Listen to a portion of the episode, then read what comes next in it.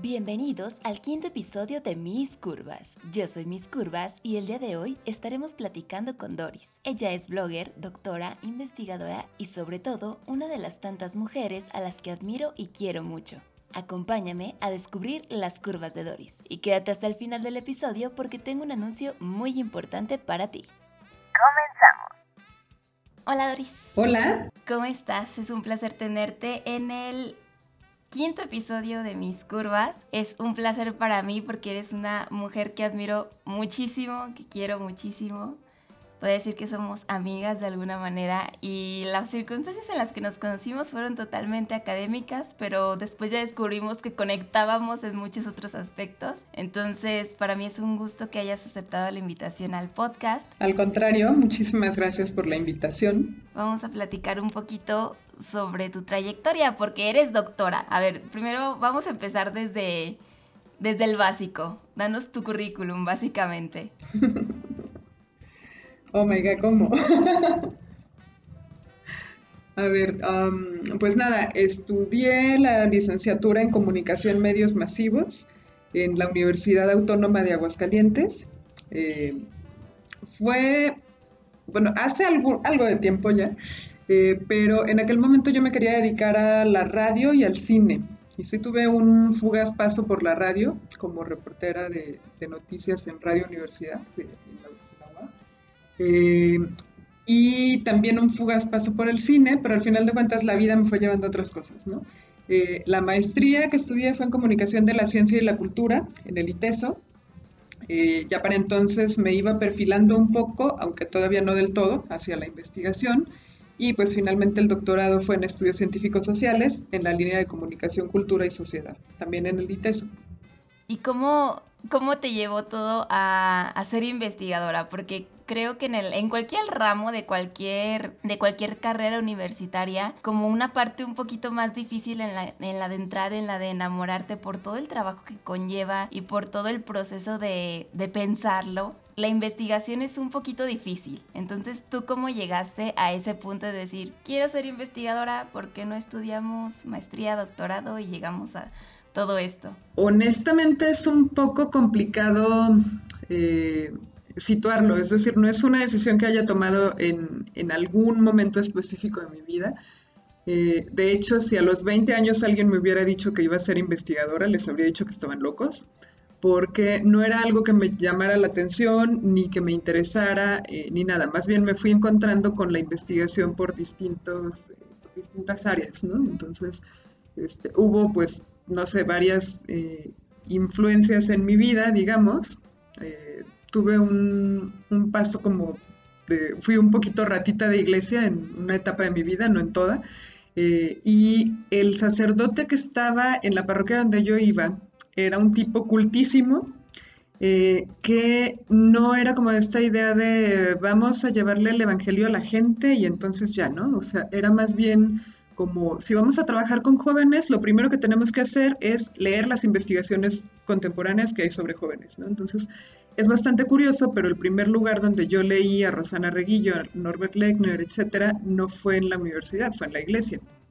Entonces, eh, ya después, en algunas materias, sobre todo hacia el final de la licenciatura que, te comentaba en comunicación medios masivos, eh, llegué a leerlos, pero entonces yo ya tenía como la base previa de la, discusión, eh, pues no necesariamente religiosa, era más bien una onda como sociológica con, con este sacerdote y pues era bastante interesante. O sea, esa fue como una, yo creo. La otra fue eh, un, colega, un compañero de, la licenciatura, no tal pie, en, la licenciatura que yo estudié era de 10 semestres y el décimo semestre completito era para hacer un proyecto integrador. Entonces, pues podías hacer alguna cosa que te permitiera especializarte y tenías como que retomar cosas que habías visto en los nueve semestres anteriores y tal. Entonces, mi proyecto eh, pues bueno, fue muy aparte, ahorita te platico de ese, que ese fue otro, otro de los elementos clave, pero también a la par participé en el de un compañero de la licenciatura, hizo un proyecto de documentales urbanos, documentales sobre temas urbanos más bien.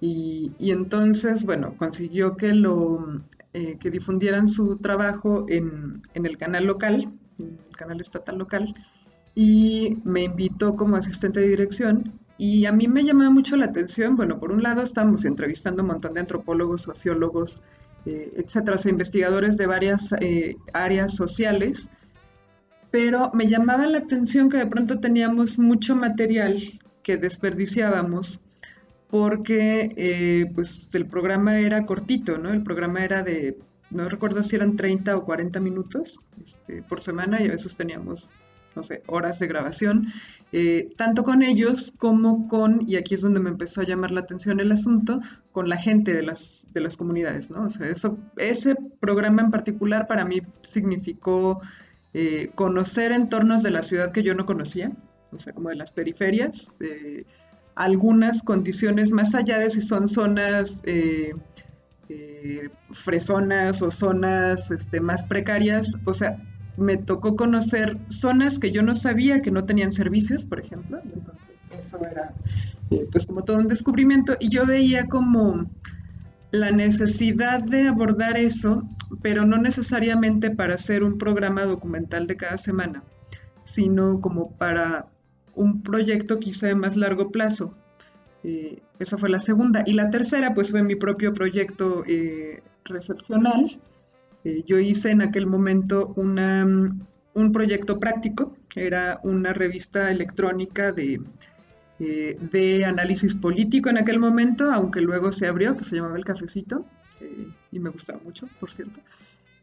pero bueno, el asunto es que en esta yo la, idea que de, fondo en este proyecto de El Cafecito era que necesitábamos espacios de expresión para ciertos sectores que no necesariamente los tienen siempre, ¿no? O sea, le hace jóvenes. Los primeros que publicaron artículos en este espacio eran amigos míos que eran estudiantes o egresados de hace poquito tiempo de, de ciencias políticas, de comunicación, de sociología, y que no necesariamente tenían espacio en otros medios para discutir los acontecimientos contemporáneos. Entonces, para mí, un asunto clave que habíamos visto durante la carrera era sobre eh, la relación entre democracia y medios.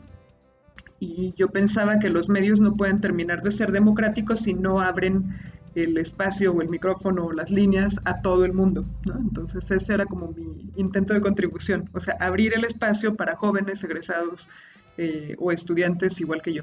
Eh, y entonces, bueno, a la hora de tener que armar ese proyecto, aunque era un proyecto práctico, el que entonces fue mi, mi asesor de tesis, eh, me me estaba exigiendo un, nivel de detalle muy, muy amplio de investigación previa para fundamentar el proyecto, cosa que le agradezco, aunque en aquel momento yo decía, ¿para qué?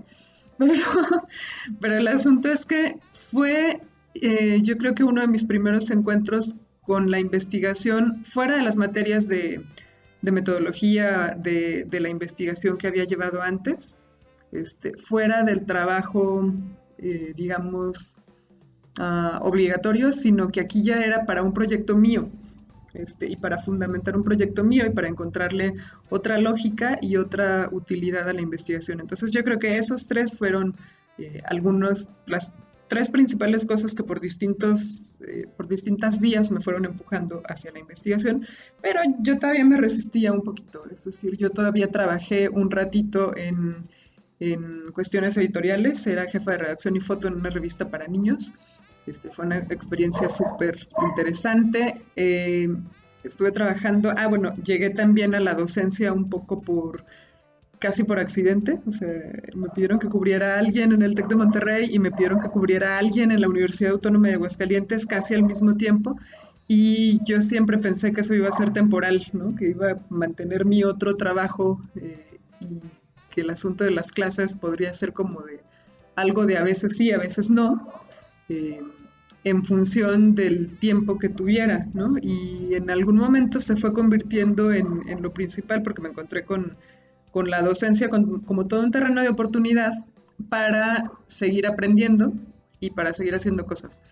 Eh, creo que yo soy una eterna alumna, entonces cuando no he estado estudiando eh, algún grado académico, digamos, este, he estado estudiando alguna otra cosa y la docencia para mí es la oportunidad no de ser maestra en el sentido tradicional, como de déjate enseño cosas que tú no sabes, sino al revés, como de compartir y de construir el conocimiento juntos y entonces me permite seguir siendo alumna, aunque esté en el rol de profesora.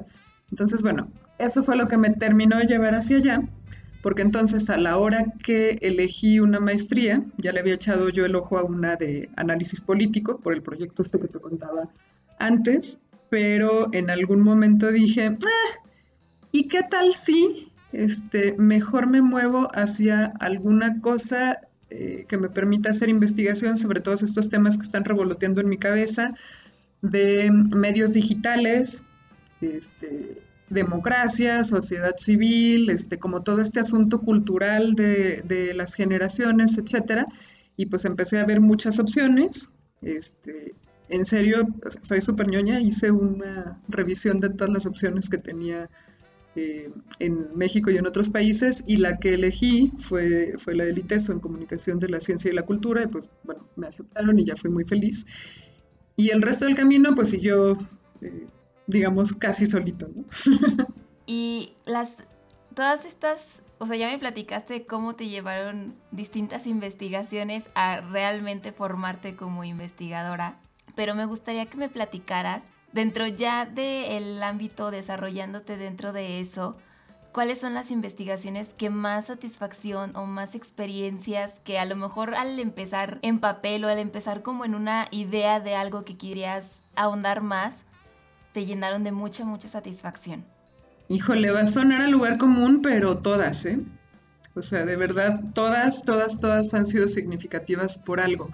hay algunas, por ejemplo, que han sido significativas porque han sido el proyecto con el cual me he titulado de algo. Por ejemplo, la, la que hizo como tesis de maestría, que fue sobre el blogging autobiográfico, fue muy significativa porque fue mi primera investigación, digamos, de manera formal, aunque la primera, primera, pues podría ser el trabajo de, de licenciatura, pero yo te conté que estaba más orientado hacia un proyecto práctico.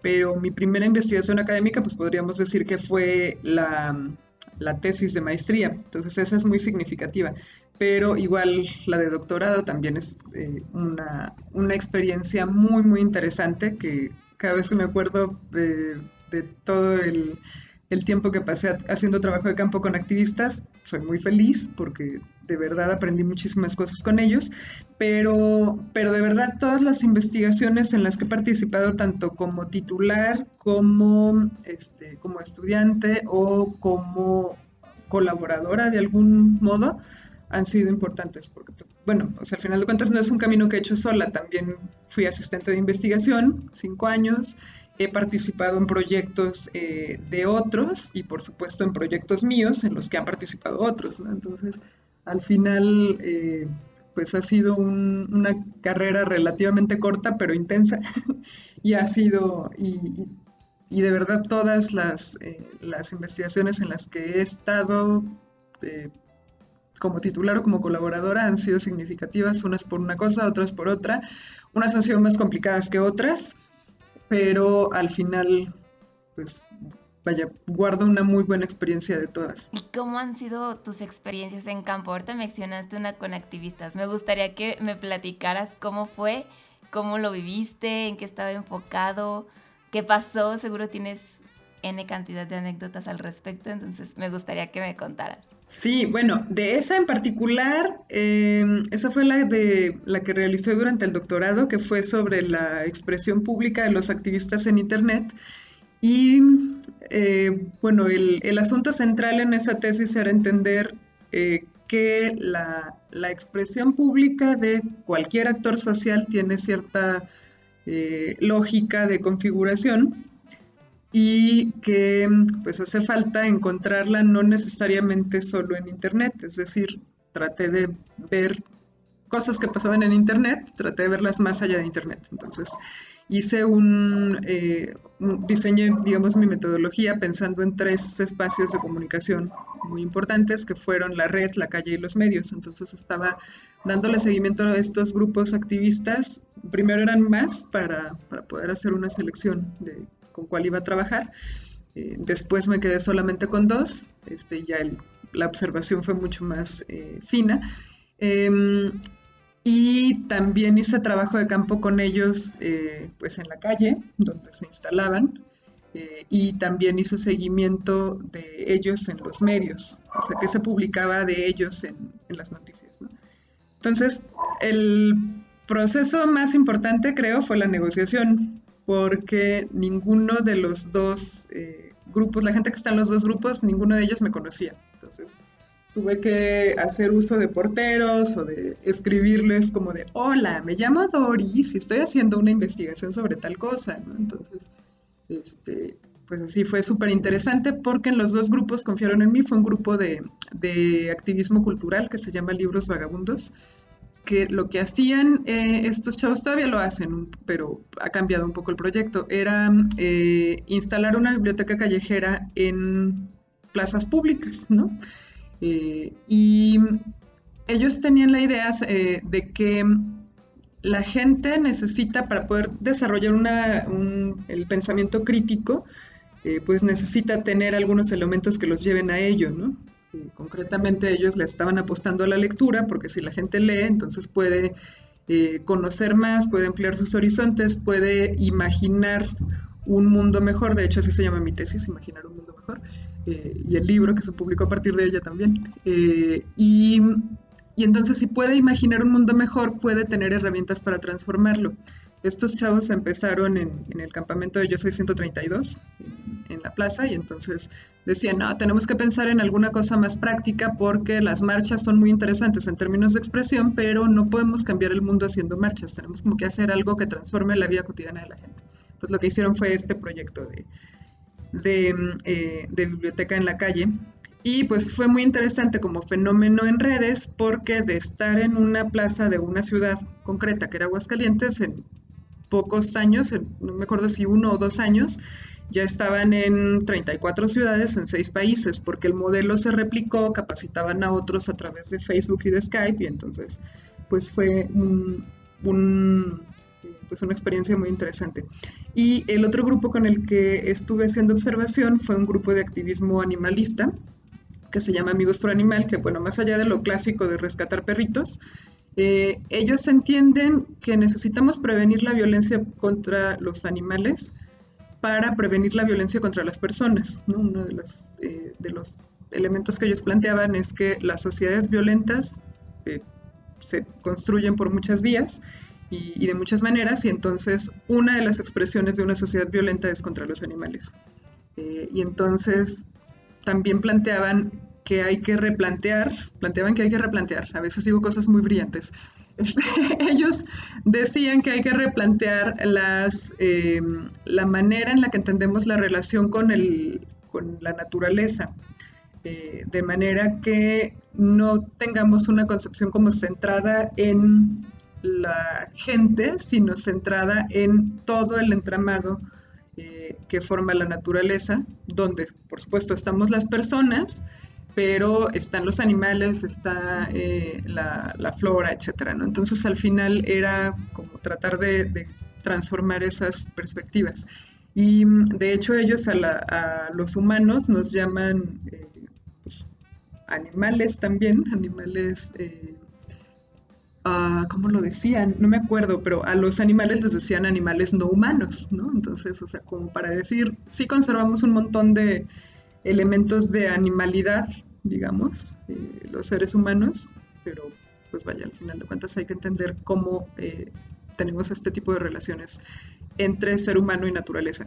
Y entonces, eh, con los dos grupos sí se trabaja a campo, como te decía, en línea y en vivo también. Entonces, me tocó eh, durante varios meses, literal, correr de, un, de estar en una jornada de, de esterilizaciones de bajo costo para que más gente pudiera pues prevenir llenarse de, animalitos y, a su vez que esto pudiera contribuir a evitar el abandono, correr de allí a, este, a una plaza a eh, estar con estos chavos que prestaban los libros y demás, Entonces, pues me tocó de todo, me tocó ver cómo les caía la policía, me tocó ver cómo los agredía la gente, este, me tocó ver cómo había gente que les agradecía mucho, me tocó ver asuntos de, eh, pues mucho de la diversidad de gente que se acerca a los dos grupos, eh, las ideas también con las que se acerca la gente a ellos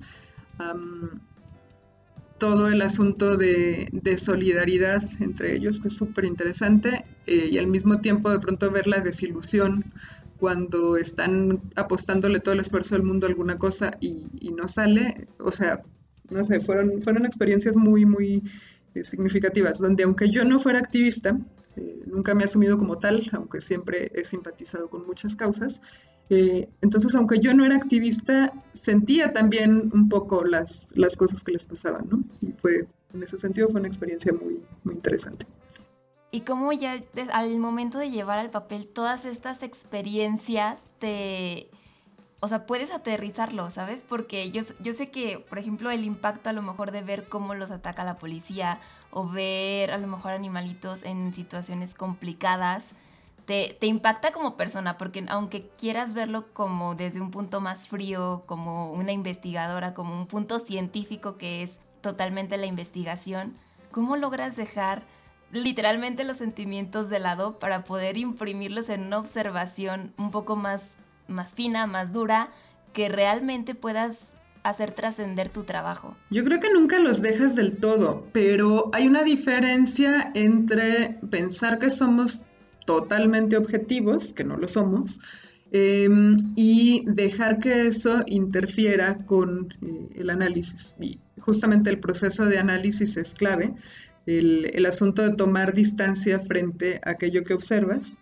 Entonces, em, en mi caso, por ejemplo, toda la vida he hecho trabajo de campo con eh, sujetos, grupos o comunidades con las que simpatizo, pero de las cuales casi nunca formo parte este, salvo cuando he hecho trabajos sobre académicos, que ahí sí formo parte, este, pero, o con bloggers, que ahí también formo parte, pero en, términos generales casi siempre estoy un poco eh, fuera, ¿no? Entonces el asunto de tener un piecito del lado que simpatiza con determinado eh, movimiento, pero un piecito fuera, porque al final de cuentas no dejas de ser un agente externo, eh, pues ha sido clave, ¿no? Y como te decía, todo el proceso de, de análisis este, que lleva este, mucho tiempo, muchas vueltas a, los datos, etcétera, pues también ayuda.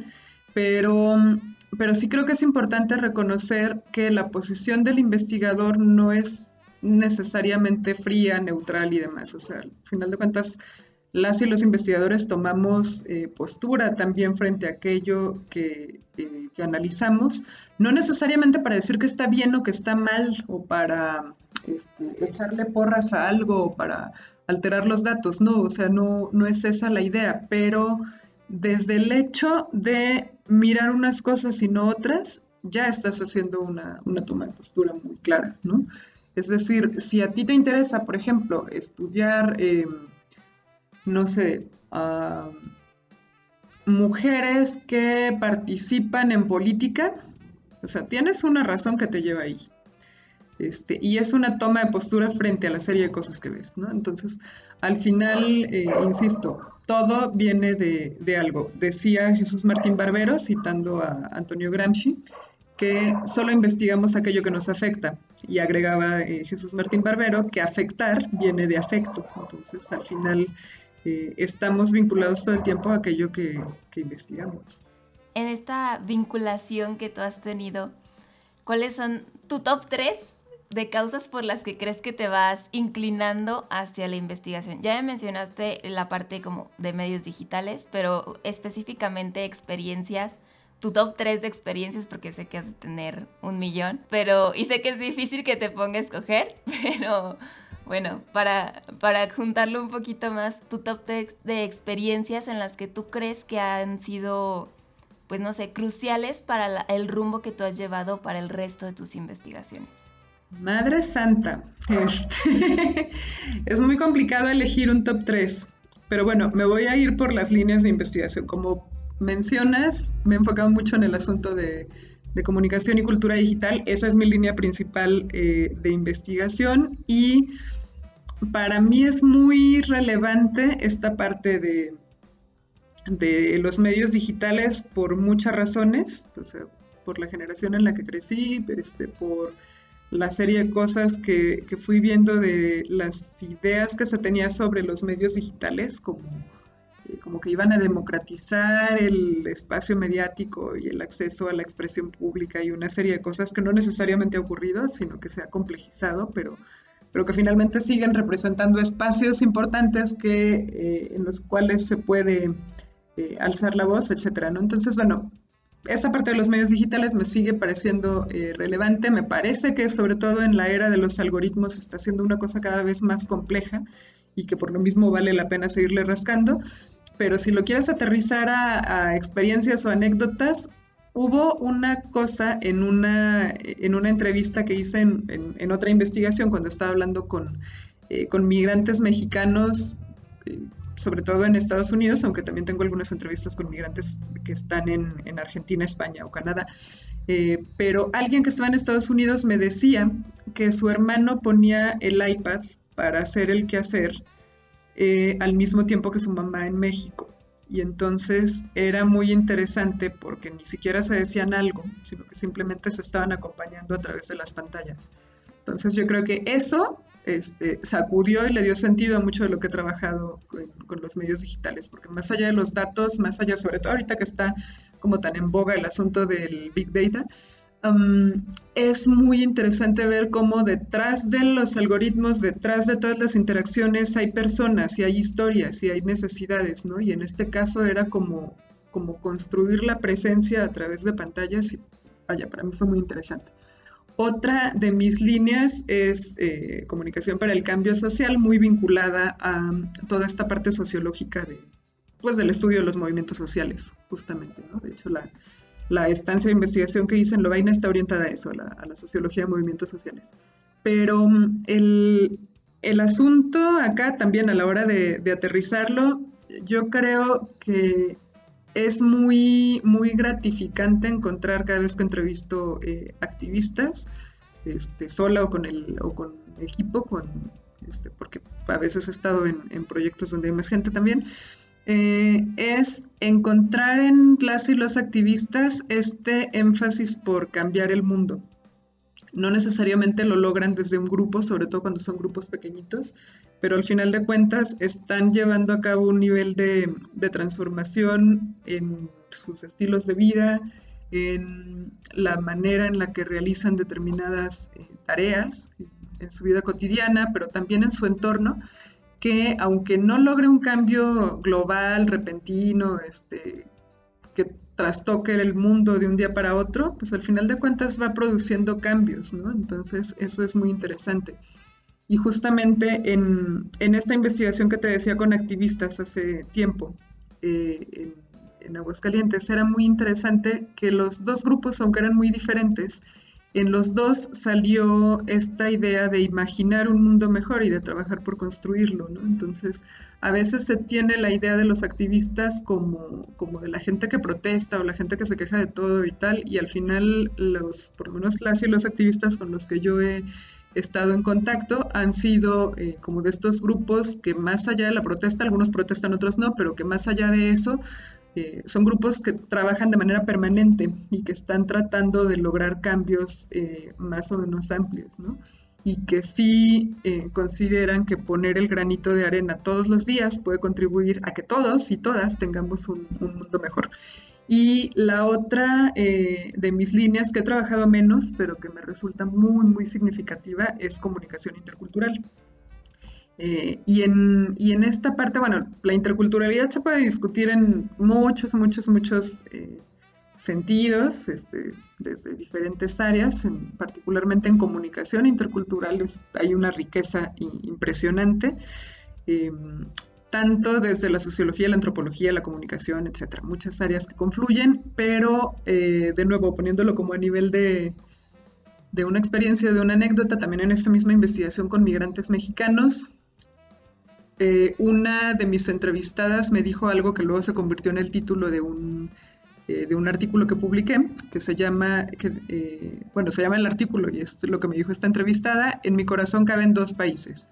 Y entonces esta construcción de la identidad donde es mexicana y se sigue sintiendo orgullosa de ser mexicana a pesar de todas las problemáticas que ve acá, pero al mismo tiempo agradece las oportunidades que ha tenido en, Estados Unidos, que han sido por mucho eh, superiores a lo que habría tenido en México, es muy interesante. Que eso no significa que sea poco crítica y que piense que todo en Estados Unidos está bonito, pues, o sea, es, eh, es una persona muy, muy crítica, pero, eh, pero al final de cuentas, este asunto de, de expresar la, lo intercultural en muchos sentidos en una frase como esa, en mi corazón caben dos países, eh, pues para mí fue muy relevante y también eh, fue algo que, me sacudió, que es muy interesante porque además condensa la experiencia de otras y otros mexicanos que entrevisté, este, tanto a distancia como, como en una estancia en Los Ángeles y San Francisco. Entonces creo que esas tres pues pueden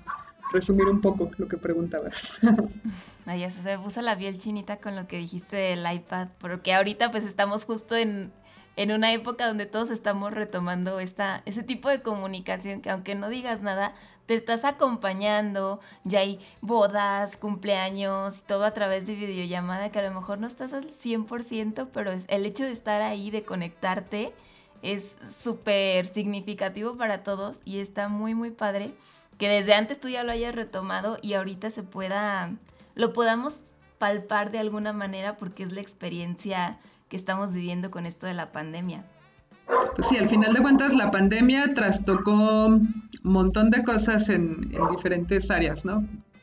Creo que nos queda claro que no es una crisis global solamente sanitaria, sino que toca muchos, muchos ámbitos, ¿no? Y uno de estos de la vida cotidiana, pues es muy, muy fuerte, pero pues vaya, muchas de nuestras actividades pensando en cierto sector, pues, pero muchas de nuestras actividades eh, escolares, laborales, de interacción con nuestra familia, amigos, este, pareja, etcétera, pues se movió a las pantallas. Entonces es eh, muy, muy interesante cómo esto está albergando cualquier cantidad de prácticas de, este, de tensiones, de cosas, ¿no? Oye, y también me has platicado alguna vez, tiempo atrás, y me ha tocado ver de una parte que, de la que tú no eres a lo mejor muy fan, pero que para mí se me hace súper glamurosa de esta tarea que has tenido como investigadora, que es el viajar, por o sea, has viajado por el mundo a exponer tus trabajos, a compartir ideas con investigadores de otras partes del mundo. Entonces, me gustaría que me platicaras como esa experiencia, cómo fue la primera vez que diste ese salto a compartir con otras personas que a lo mejor no compartimos el contexto, pero estaba en tu tarea llegar a, compartir este tipo de, experiencias, de, cosas que se observan en la sociedad, pero que realmente a lo mejor del otro lado del mundo no tienen ni idea. O a veces sí. Fíjate que ha sido muy interesante. La primera vez que fui a un congreso a presentar mi trabajo y ya no solamente escuchar el trabajo de otros, fue en 2007. Yo era estudiante de maestría, entré en 2006 y eh, se iba a celebrar un congreso iberoamericano en Guadalajara, que era donde yo vivía y donde estudiaba. Y una profesora eh, que tenía entonces, Cecilia Cervantes, me dijo, oye, ¿por qué no mandas tu trabajo? Y yo le dije, ay, claro que no, estoy muy verde, todavía no tengo resultados, apenas es un avance, entonces pues no. Y me decía, sí, pero si no lo discutes con otros, eh, si no lo empiezas a discutir a nivel de avance, no lo vas a discutir jamás, ¿no? Entonces, este, pues, igual apúntate, mándalo a ver si te seleccionan y todo. Pues sí, o sea, sí seleccionaron mi trabajo, sí fui. Y la experiencia estuvo divertidísima porque en la misma mesa estábamos, este, pues estudiantes como yo, eh, medio verdes todavía, y había leyendas, ¿no? En la misma mesa que yo exponía a Eduardo Visser, por ejemplo, ¿no? Y yo lo había leído y era como, oh, gran Eduardo Visser, ¿no? Entonces era, eh, fue una experiencia como un poquito, eh, como de mucho entusiasmo y mucho estrés al mismo tiempo, y, ya. Y, y, bueno, además la discusión se puso re buena, ¿no? Porque era cuando yo traía mi trabajo sobre blogging autobiográfico y ahí se partió el digamos, al auditorio que me estaba escuchando porque había gente que decía como, ¿para qué vamos a estudiar algo tan banal como el blogging autobiográfico si son una bola de personas este, contando su vida íntima y a nadie le importa, ¿no? No es algo que contribuye a la democracia y tal. Y había otro bloque que decía, pero ¿por qué no? Si eso está hablando de los cambios culturales y de la manera en la que se está abriendo lo público en nuestros tiempos. Entonces, bueno, como experiencia fue interesantísima y a partir de allí ya no paré, porque entonces, eh, pues empecé a ir, sobre todo algunos voy regularmente, por ejemplo, a los de eh, nacionales, a los de AMIC, eh, que es la Asociación Mexicana de Investigadores de la Comunicación. De hecho, soy, soy socia, he tenido algunos, algunas responsabilidades allí. Fui secretaria de difusión en 2017 a 2019 y he sido co-coordinadora del, del, Grupo de Investigación sobre Nuevas Tecnologías, Internet y Sociedad de la Información desde 2016. Pero el asunto acá es que me ha permitido ir regularmente a MIC, voy desde 2008, eh, me ha permitido encontrar una comunidad académica que ha sido muy significativa para mí. Varios de, eh, de, mis amigas, amigos, este, han salido de allí, gente con la, que, eh, con la que hablo todos los días por WhatsApp, porque de pronto están lejos, pero, pero al final de cuentas eh, tanto académica como personalmente, es una comunidad muy significativa, AMIC.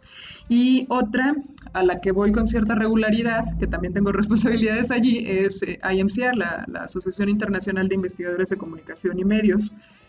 Eh, esa sí es internacional, este, el congreso más reciente de este año se iba a celebrar, eso es toda una historia se iba a celebrar en Beijing, pero por asuntos de la pandemia se movió a Tampere, pero como la pandemia se volvió global, entonces, bueno, más bien por asuntos de la epidemia primero, luego ya cuando se volvió pandemia, pues no se realizó en Tampere tampoco, se realizó en línea con horario de Tampere, lo cual fue un poquito salvaje, pero, pero al final de cuentas fue interesante. Y el año pasado había sido en Madrid eh, y un año antes había sido en uh, Eugene, en. Entonces, eh, esa es una comunidad particularmente significativa también. Allí igual eh, he participado sobre todo en un grupo, en el de comunicación participativa. De hecho, ya soy co-coordinadora también. Pero eh, ha sido muy interesante porque cuando llegas a estos congresos tan grandotes y donde expone gente de todo el mundo, de pronto encuentras que sí, hay cosas radicalmente diferentes, ¿no? Por ejemplo, en el de este año veíamos eh, como alguien presentaba una cosa sobre la falta de espacios de expresión de los ciudadanos en, un pueblito de Argentina. Eh, y alguien presentaba eh, una serie de experiencias de, procesos de deliberación democrática en un pueblito de Sudáfrica, ¿no? Y entonces, pues de pronto te permite comparar los, los, elementos, pero también te permite encontrar elementos que conectan. Por ejemplo, yo me acuerdo hace como dos o tres años, no me acuerdo en, este mismo congreso, pero en un grupo en el que no suelo participar de estudios de periodismo, había una, una ponencia que me llamó la atención. Bueno, era toda la mesa sobre, la, sobre las brechas salariales entre periodistas, ¿no? Entonces de pronto, pues escuchas que hay... Eh, digamos, diferencias entre lo que le pagan a los periodistas hombres y a las periodistas mujeres en algún país latinoamericano y pues te parece normal, ¿no? Porque pues, lo vivimos todo el tiempo. Pero eh, escuchas que lo mismito está pasando en medios superinfluyentes de Londres y ahí ya te brinca, ¿no? Porque al final la, la idea que tenemos de pronto de primer mundo y de Europa en particular es de un, un escenario si no totalmente equitativo, por lo menos mucho más equitativo que el que tenemos acá. Entonces, de pronto, ver ese tipo de problemáticas incluso en otros países, pues es, interesante. Y, esta posibilidad justamente de dialogar con diferentes realidades, con diferentes acercamientos y con eh, investigadores a los que les interesa lo mismo que tú, pero en otro lado del mundo, es siempre gratificante. Eh, siempre ayuda eh, poner en discusión, porque pues sobre todo cuando te quedas toda la vida con la misma gente, por ejemplo, como estudias en algún lugar o trabajas en algún lugar y a los únicos que escuchas es a los que están cerca de ti, termina por ser una visión un poquito endogámica y limitada, ¿no? Cuando expones lo que traes con otros eh, grupos eh, que tienen diferentes eh, condiciones, diferentes referentes, etcétera, te permite ver, pues vaya, poner, como te digo, en discusión toda una serie de cosas, ¿no? Te permite cuestionar algunos supuestos que traías, te permite confirmar, te permite comparar sobre todo qué se está haciendo dónde y pues es muy interesante. Siempre son espacios de mucho aprendizaje, ¿no? Y pues igual que te contaba de AMIC, en IMCR me ha pasado lo mismo. He encontrado un entorno académicamente muy significativo, pero también eh, personalmente muy significativo. Y la otra, eh, la otra comunidad, aunque eso es menos frecuente porque eso se realiza cada cuatro años, el Congreso Mundial y cada, también cada cuatro años, nada más que lo intercalan, entonces vas cada dos. Este, el foro mundial es ISA, la Asociación Internacional eh, de Sociología. Y este, curiosamente a esa llegué, más allá de la disciplina, porque pues, las otras dos que te decía eran de comunicación, y esta es totalmente de sociología, y a esa llegué más bien por invitación del que fue mi cotutor de la tesis. Este, pero igual, una vez que llegué y encontré eso como un espacio de colaboración donde puedes discutir eh, sobre una serie de cosas y volverte a encontrar dos años después y dos años después y dos años después, eh, ha sido muy interesante. Eh, sobre todo también porque igual la temporalidad ayuda, ¿no? Yo me acuerdo del congreso que fue, ese fue foro, foro mundial que fue en 2016 en Viena, en, ese, en ese grupo de, sobre movimientos sociales, todo el mundo estaba hablando de la parte bonita, ¿no? De, este, de todo el asunto de la imaginación, la esperanza, las oportunidades que se abrían con los movimientos sociales globales eh, que habían sucedido en los años previos, ¿no? Eh, los movimientos post-2010, que que se les han llamado. Y en 2018, en Toronto, que fue el Congreso Mundial, el escenario era completamente distinto, ¿no? Entonces ya se estaba hablando de cómo en algunos entornos donde en otro momento hubo mucha esperanza por los cambios que estaban impulsando los movimientos sociales, luego se había recrudecido la represión contra la sociedad civil. Entonces es, es interesante ver cómo los mismos entornos van cambiando. Y a lo mejor ya me extendí de más, pero me das cuerda y ya valió. Ay, no, está bien, entre más mejor. Digo, a mí la verdad es que yo sí lo veo como la parte más glamurosa porque a mí me tocó que te fueras como a dos, tres viajes a lo mejor, en donde tenías que exponer tu trabajo y, y yo decía, wow, o sea, no es solo como ya lo publiqué y todo bien. O sea, porque ahorita, por ejemplo, tienes la facilidad de publicarlo a lo mejor en algún sitio de internet o o algo por el estilo y tienes de alguna manera la difusión con las personas a las que les interesa.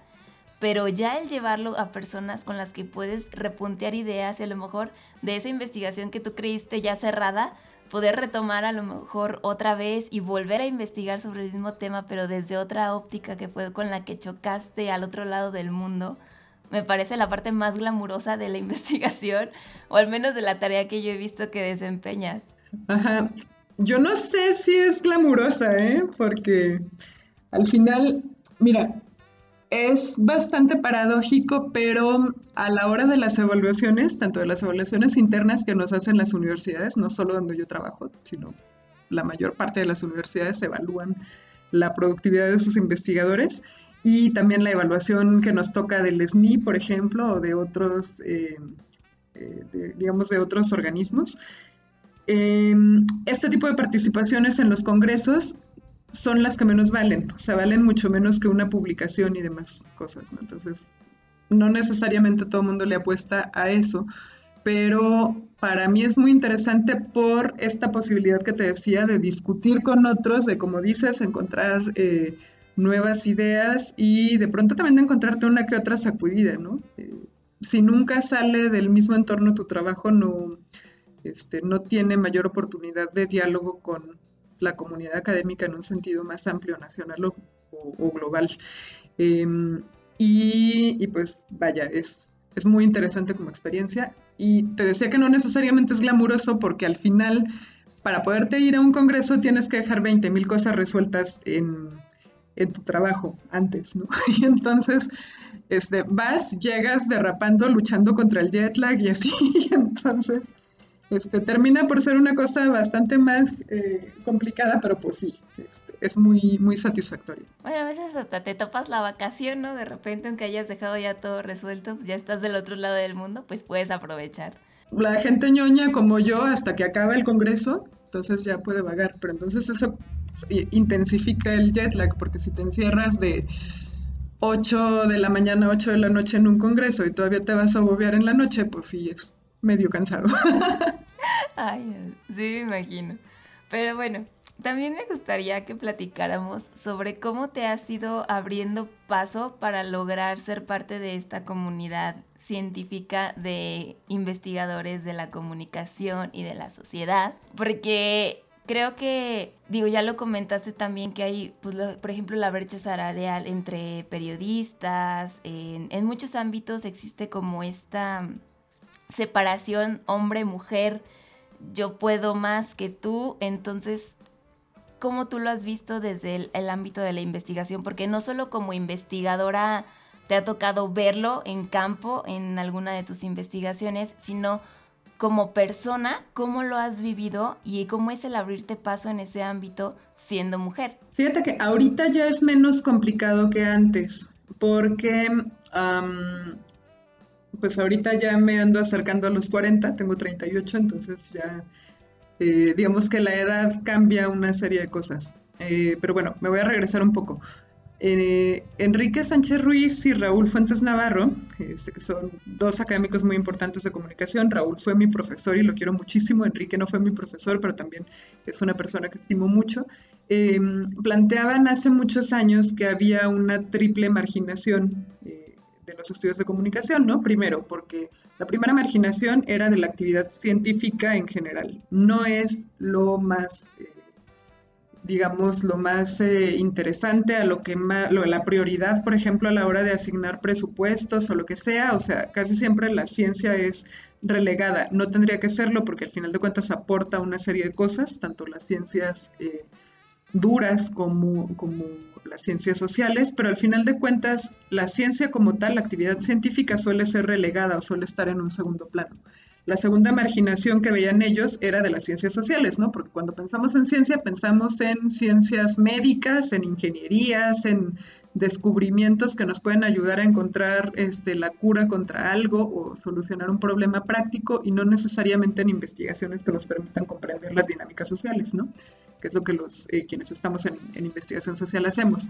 Em, y entonces, pues eso era una segunda marginación. Y la tercera era del campo de la comunicación, porque dentro del campo de las ciencias sociales, eh, ahorita ya no es tan eh, rígida la división, pero hubo un momento en el que los eh, los que hacíamos investigación en comunicación, o bueno, los que hacían, porque pues estos eh, doctores que te cuento son de varias generaciones antes, eran vistos como, eh, como una cosa menor, ¿no? Como si la, la, investigación sobre comunicación no fuera relevante porque pues no es algo sobre democracia o sobre economía o sobre algo que se considere más eh, pertinente, ¿no? Sin embargo, pues las sociedades contemporáneas están atravesadas por los medios, tanto tradicionales como digitales, por la manera en que gestionamos la información y por una serie de cosas que estudiamos desde la comunicación, ¿no?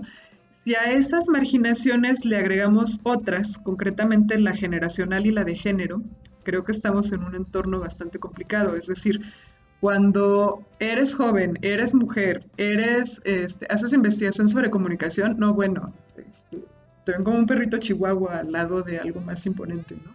Y, no necesariamente lo eres, o sea, al final de cuentas eh, puedes tener contribuciones significativas al campo y no necesariamente los demás lo ven, ¿no? Y eso es, eh, pues al final de cuentas es algo complicado, aunque en mi caso nunca fue algo que me detuviera o que me interesara, ¿no? Es decir, eh, de pronto sí me encontré con algunos colegas, eh, no sé, pienso una vez, no voy a decir nombres y no voy a decir dónde, pero, pero alguna vez que, en un entorno donde había este, economistas y este, uno que otro ingeniero y así, o sea, como que me malmiraban porque era la única este, mujer, la más joven, la que hacía investigación en comunicación, era así como tú qué, ¿no? O sea, pero, pero al final de cuentas, eh, como te digo, ya la, esta parte como de, de, que minimicen mi trabajo por edad ya pasó, por los años que han pasado, pero este, y por género no, o sea, hay un, hay un asunto de discriminación de género muy fuerte en México en todos los ámbitos y el, el campo científico no es la excepción, aunque a mí no me ha tocado de manera directa que me nieguen alguna oportunidad por ser mujer, pero sí me ha tocado en muchos casos eh, ser eh, testigo porque lo veo o porque este, me toca eh, escuchar por, terceras vueltas, em, de cómo es el entorno para muchas mujeres, sobre todo para mujeres que son mamás, ¿no? que la tienen mucho más complicada. Este, eso es otra cosa que yo no tengo. Yo no tengo hijos este, por, elección, pero, pero sí me ha tocado ver lo difícil que es para investigadoras eh, que tienen hijos el, asunto, ¿no? O sea, no hay suficiente comprensión para ellas cuando, por ejemplo, tienen que salir corriendo porque el chiquillo se rompió la boca en el kinder. Este, no hay suficiente eh, comprensión de eso, sino que al revés dicen, ay, pues debería quedarse en su casa en lugar de estar pretendiendo ser científica, ¿no? O, alguna cosa así. Entonces, de pronto, no tenemos el piso parejo. Eh, y el hecho de que algunas eh, gocemos o estemos gozando cierta situación de privilegio, no quiere decir que las cosas hayan sido gratis, o sea, al final costó mucho esfuerzo, este, muchos encontronazos y pues vaya, al final es un, es un proceso de, mucho trabajo para poder eh, lograr determinadas cosas o determinada, eh, determinada eh, posición o algo, ¿no? pero insisto, el hecho de estar en una posición de privilegio no implica cerrar los ojos ante las injusticias que han vivido otras u otros por razones de género, de edad, eh, por asuntos este, raciales. México es un país muy racista, entonces a veces ven, ven muy mal a la gente no blanca, entonces, aunque parezca que no. Y, pues al final todos esos elementos que desde el campo científico, particularmente desde la investigación social, deberíamos cuestionar, los traemos este, bien, bien eh, introyectados en, una serie de actitudes. Y los ves para donde te muevas también, eso es lo triste.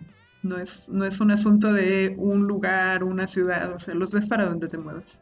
Y dentro de este abrirte paso y animarte y a lo mejor con o sin privilegios, tener la, pues el atrevimiento de, de introducirte al, campo científico, ¿cuál crees que sea la clave de mantenerte curioso? Porque creo que en, en ello es, es la, como la base el mantenerte curioso ante lo que te rodea, sea ya en, en, tu caso que es este, social y de comunicación, pero hay muchos otros ámbitos dentro de la comunidad científica en los que para ser investigador debes mantenerte curioso. Entonces, ¿cuál crees que sea la clave para que esa curiosidad la puedas trascender a formar parte de esa comunidad?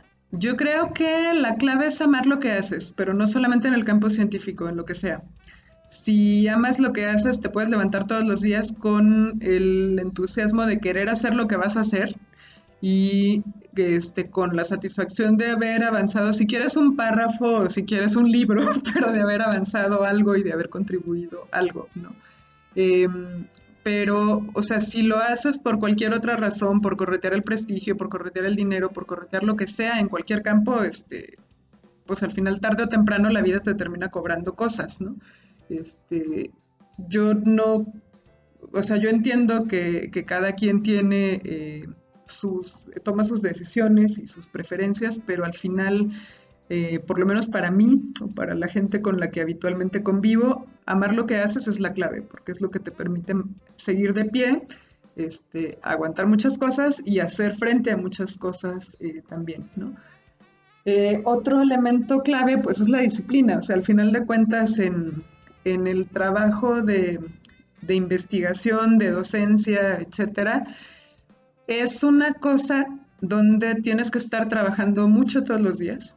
Este, digo, no hay que romantizar la, precariedad laboral porque al final de cuentas terminas trabajando más horas de las que deberías, pero, pero bueno, más allá de eso, eh, es un asunto que te exige estar muy activo o activa mucho tiempo eh, estar avanzando cosas, estar asumiendo, eh, por ejemplo, si asumes una nueva responsabilidad en un, eh, en un organismo de investigación, pues al final de cuentas no es parte de tus ocho horas de chamba, ¿no? O sea, es algo que agregas a tu vida. y eso implica tomar decisiones también, pero al final de cuentas, pues implica también organizar tus tiempos, encontrar el modo de que, de que todo siga fluyendo. Y este, yo creo, y también de nuevo, esto aplica para el campo científico porque es donde me, desenvuelvo como profesora investigadora de tiempo completo, pero creo que aplica para otros ámbitos también. Saber quién eres, pues al final de cuentas tu trabajo no es tu vida. Eh, por mucho que ames tu trabajo, no tienes que traerlo encima 24 por 7 y no se reduce a eso, ¿no? O sea, puedes eh, tener vida familiar, vida social, vida comunitaria, etcétera, mucho más allá de eso y no reducirte a tus logros académicos o a, las evaluaciones o a si subiste o no subiste en el SNI, ¿no? Entonces, al final de cuentas, eso no define quién eres, eso es una parte muy importante de lo que eres, pero no define totalmente quién eres. Este, y, y pues ya, o sea, puedo hablar mucho más de, de eso, pero creo que son son las claves, ¿no? Como amar lo que haces, tener cierta disciplina y este, saber quién eres, más allá de, tu trabajo o de la posición que logras o no. Luis, tienes, tienes mucha razón y como te decía, yo creo que la clave es mantenerte curioso, mantenerte despierto y sin esa curiosidad ni esa imaginación, a lo mejor tú no hubieras llegado a, a, lo que llegaste, a tener un montón de investigaciones publicadas por ahí, libros basados en tus, en tus investigaciones, y a lo mejor amistades que has logrado en las que has logrado conectar con gente al otro lado del mundo, ya sea porque te tocó compartir tu punto de vista de tu trabajo con ellos, a lo mejor porque te tocó entrevistarlos y trabajar con ellos en campo, por todas estas circunstancias por las que te ha llevado la vida. O hasta porque te tocó compartir habitación porque estaba súper cara en el congreso donde ibas, o sea, pero, pero sí. Sí, o sea, al final hay muchas vías por las que te conectas con la gente y eso es muy interesante y muy satisfactorio. Sí, y esas son las razones por las cuales te admiro muchísimo, Doris, y te quiero más. No, pues al contrario, igual es mutuo. Muchísimas, muchísimas gracias por haber estado en el podcast. Muchísimos de nada. Ya se terminó, pero me gustaría que nos dieras como un último, un último punch de lo que traigas adentro que pues que, nos ayudes a pues a romper este tabú que existe de que la investigación es aburrida, de que la investigación no vale para nada o no vemos que dentro de muchas cosas en la cotidianidad hay alguien que lo está investigando y que ¿por qué no hacerlo nosotros? Ouch, es que es complicado. hay hay una frase, bueno, tú sabes que me encanta el, Señor de los Anillos y todo este asunto de Tolkien, de la Tierra Media y estos bonitos mundos de fantasía y demás. Eh, pero bueno, hay una frase que independientemente del contexto en el que la dice Gandalf, este, porque es un contexto bastante más eh, oscuro que este, eh, pero define, define mucho de lo que hago y mucho de lo que estoy haciendo ahorita y se conecta con lo que acabas de decir que es todo lo que tenemos que hacer es decidir, o, cómo era, no, espera, todo lo que tenemos que decidir es qué hacer con el tiempo que tenemos eh, disponible. Y me parece que al final de cuentas es eso, o sea, la vida está hecha de decisiones que tomas todos los días. Algunas decisiones son de corto plazo, por ejemplo, si te comes o no te comes un helado de chocolate al rato. Y algunas decisiones son de largo plazo, por ejemplo, si emprendes o no emprendes determinado proyecto de mediano o largo plazo. Pero al final de cuentas la vida está hecha de decisiones, ¿no? Entonces, em, la, en el caso concreto de la investigación, que fue el camino que yo elegí, para mí no es aburrido, habrá para quien sí. Eh, no es nada aburrido, es desafiante, todos los días te lleva a cuestionar tus límites y a buscar eh, diferentes eh, pues maneras o diferentes vías para poder seguir haciendo lo que te gusta, lo que estás haciendo, etcétera.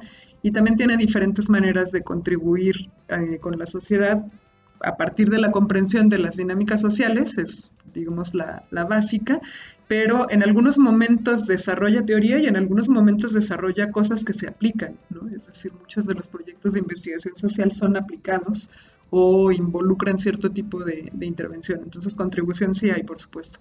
Pero regresando al asunto que te decía sobre decidir qué hacemos con el tiempo que tenemos eh, disponible, es un, asunto en cualquier eh, área o cualquier entorno en el que estés eh, es un asunto de tomar decisiones eh, de una manera libre, consciente, creativa y de asumir las consecuencias. Entonces, eh, cualquier camino que elijas, si lo eliges, este, tienes tus razones para ello y si te va bien es genial y si te tocan los eh, trancazos, al final eh, entiendes también por qué, por qué llegaste hasta allí y que te enseña toda, toda esa experiencia.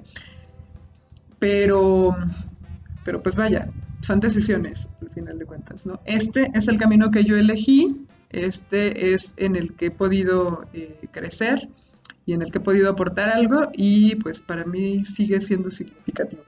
Y bueno, Doris, pues sí, te agradezco una vez más por haber compartido este espacio con nosotros. No queda más que pues compartir tu página de internet que es dorisfm.com, en donde está tu blog, eh, los enlaces a todas las publicaciones de tus investigaciones y a ustedes, muchas gracias por haberse quedado hasta el final de este episodio y al final de esta primera etapa de mis curvas. Fue para mí un placer descubrir de la mano de ustedes las curvas de estos cinco personajes. Creo que aprendimos muchísimo, nos estremecimos con las diferentes historias y eso me tiene muy feliz. Se viene una nueva etapa para mis curvas, en la que espero sigamos juntos creciendo y descubriendo muchísimas más curvas. Nos escuchamos la próxima semana a la misma hora aquí por Spotify. Yo soy Mis Curvas y me despido. Hasta la próxima.